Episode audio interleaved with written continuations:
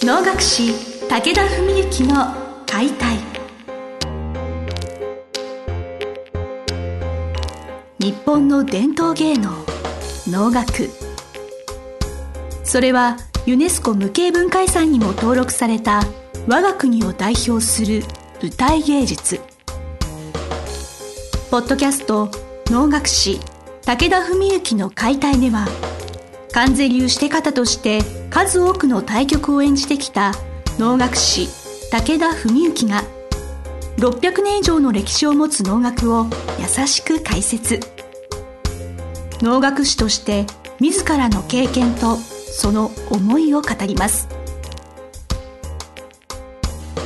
皆様こんにちは。伝統芸能の視点から歴史と現代をつなげる番組武田文幸の解体司会進行の小菅圭一です。文幸先生本日もよろしくお願いします。よろしくお願いします。前回のお話のちょっとまあ続きというかおあの延長にちょっとなってくるんですけれど、はい、やはりその大役がまあ続いてくる中で、ね、晴れやかなお顔で今日お挨拶できてすごく嬉しかったんですけれどどどうやってそういうなんか自分のご自身の疲労をマインドとかコンディションを保ち続けるのかなってことをちょっとぜひ今回お伺いしたいなそうですね。保ててるかどうかは分かりませんけれどもまあハードとソフトというべきかえ要するにまあマインドっていうのは多分まあ精神的な部分が大きいと思うんですよね。あとはやっぱりその逆に肉体的な疲れとかあとやっぱり実際舞台をまあ少なくとも対価なく務めていくっていうねこの辺のところっていうのはまあいろんな要素があるので、まあ、なかなか一口に語るのも難しいんですが、まあ、まず絶対最低限これはしてなきゃいけないっていうのはまあすごいレベルの低い話になっちゃうんですけどまあ舞台上で間違えない少なくとも。でまあ共演者に迷惑をかけずに要するに決まり事を決まり事としてきちんと成立させるっていうだけでも多分小野は結構大変なんですよね。まずそこに達するまでに。でこれっていうのは正直なところ言うともう今の努力ではなくてもうあのずっと若いうちの勉強と努力によってなるべく早くそこに達してないと今こんなスケジュールではとてもこなせないんですね。だからまあだいたい1月からの、えーと、この間の巻き絹までで言ってもまあ、大きな役っていうと、まあ、具体的には関西会定期の赤砂の連れがあってそれから1月の、えー、と19日か「真由美の会の大般若」っていう曲の龍神との連れですね。26日大分能楽の祭典で、えー、現状の諸長があってで2月1日の牧姫の指定があって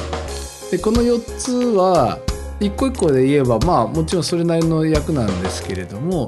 もう全部もちろん1回以上やったことがある役なんですよ。僕にとっては。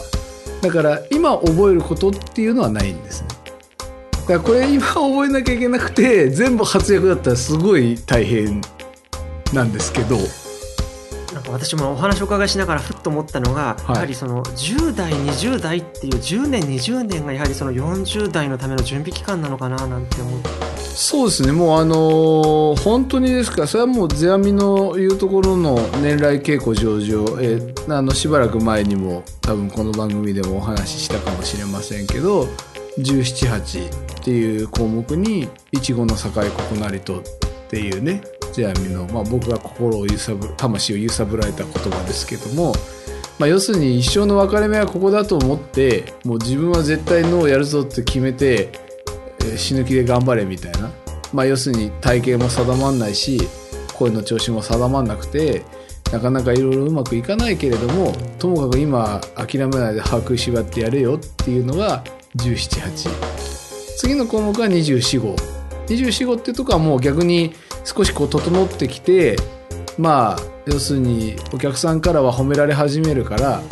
まあ、そこで調子に乗んなよみたいなここが最初のスタート本当の意味での最初のスタートだぞみたいなそういう面で言うと178から245までの間っていうのがその78年っていうのが歯を食いしばって頑張る年頃なわけですね。で、まあ、これは持論なんですけれどもその期間に本当にその努力勉強していれば大体25ぐらいになった時にはある程度のものは覚えてるはずなんですよ。で覚えてて覚えた上で人のを拝見したり自分がその例えば渋滞に出ててもしての歌いも動きも全部知ってて自分が渋滞一番末端だとしてもね8番手だとしても分かっててそれを歌ってるのと渋滞だけなんとか覚えましたって状態でしての歌いも動きも何にも知らないでただ頑張って渋滞歌ってるのじゃもう体に残るものは違うじゃないですか。それを例えば42歳になって初めて視点の歌いと動きを覚えましたっつったらこれは結構大変ですよねやっぱりいくら技術が上がってきてても情報が少ないわけですから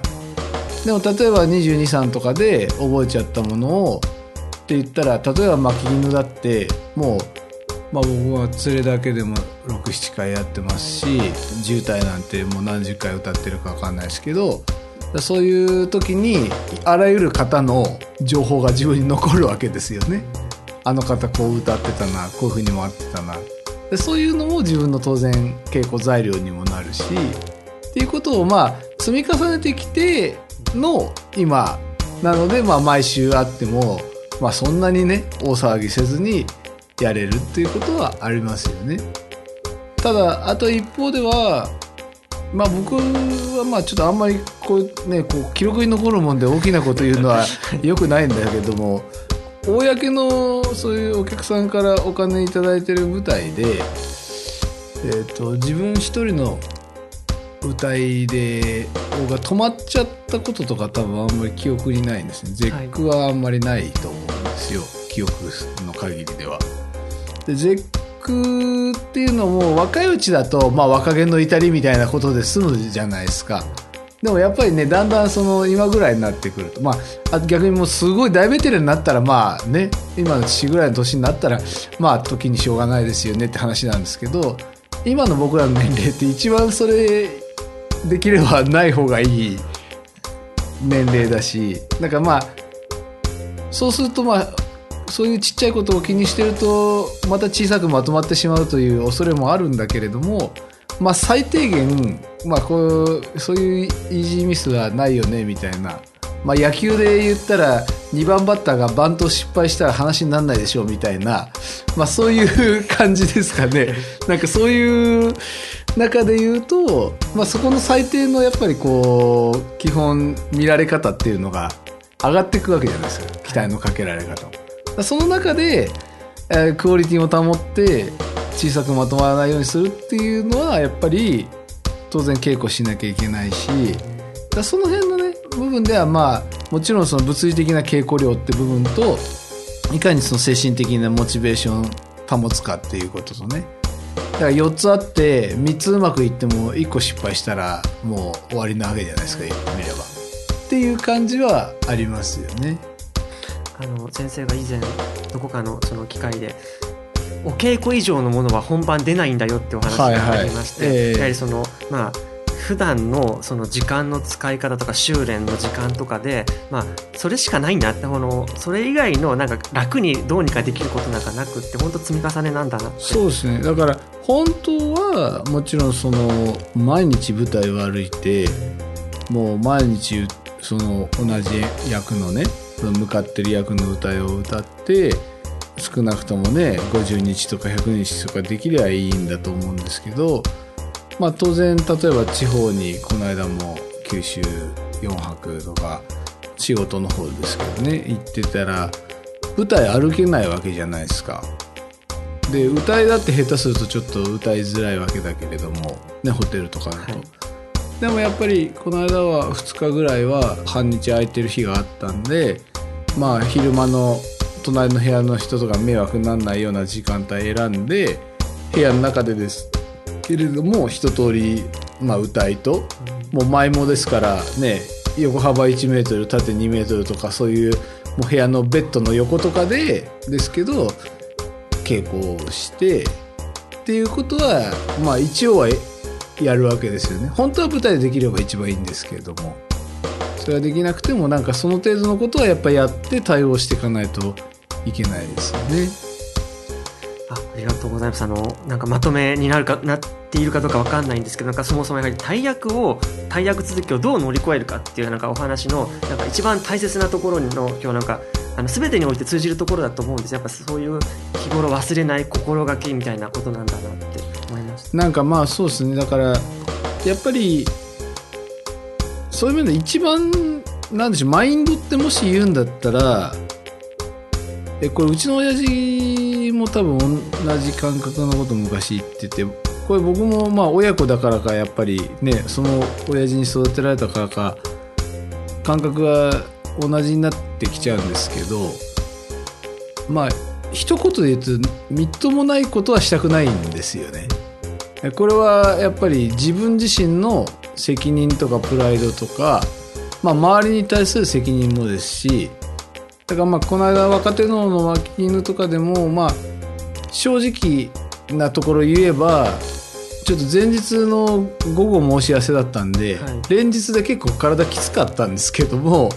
ただやっぱりね関税流でわざわざ自分指名していただいて、ね、もう一個の北流は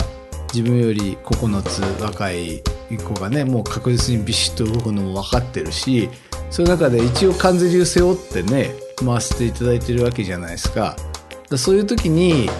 それのレベルがあまりに低ければそれは僕の評価もさることながら流儀の評価下げることになるし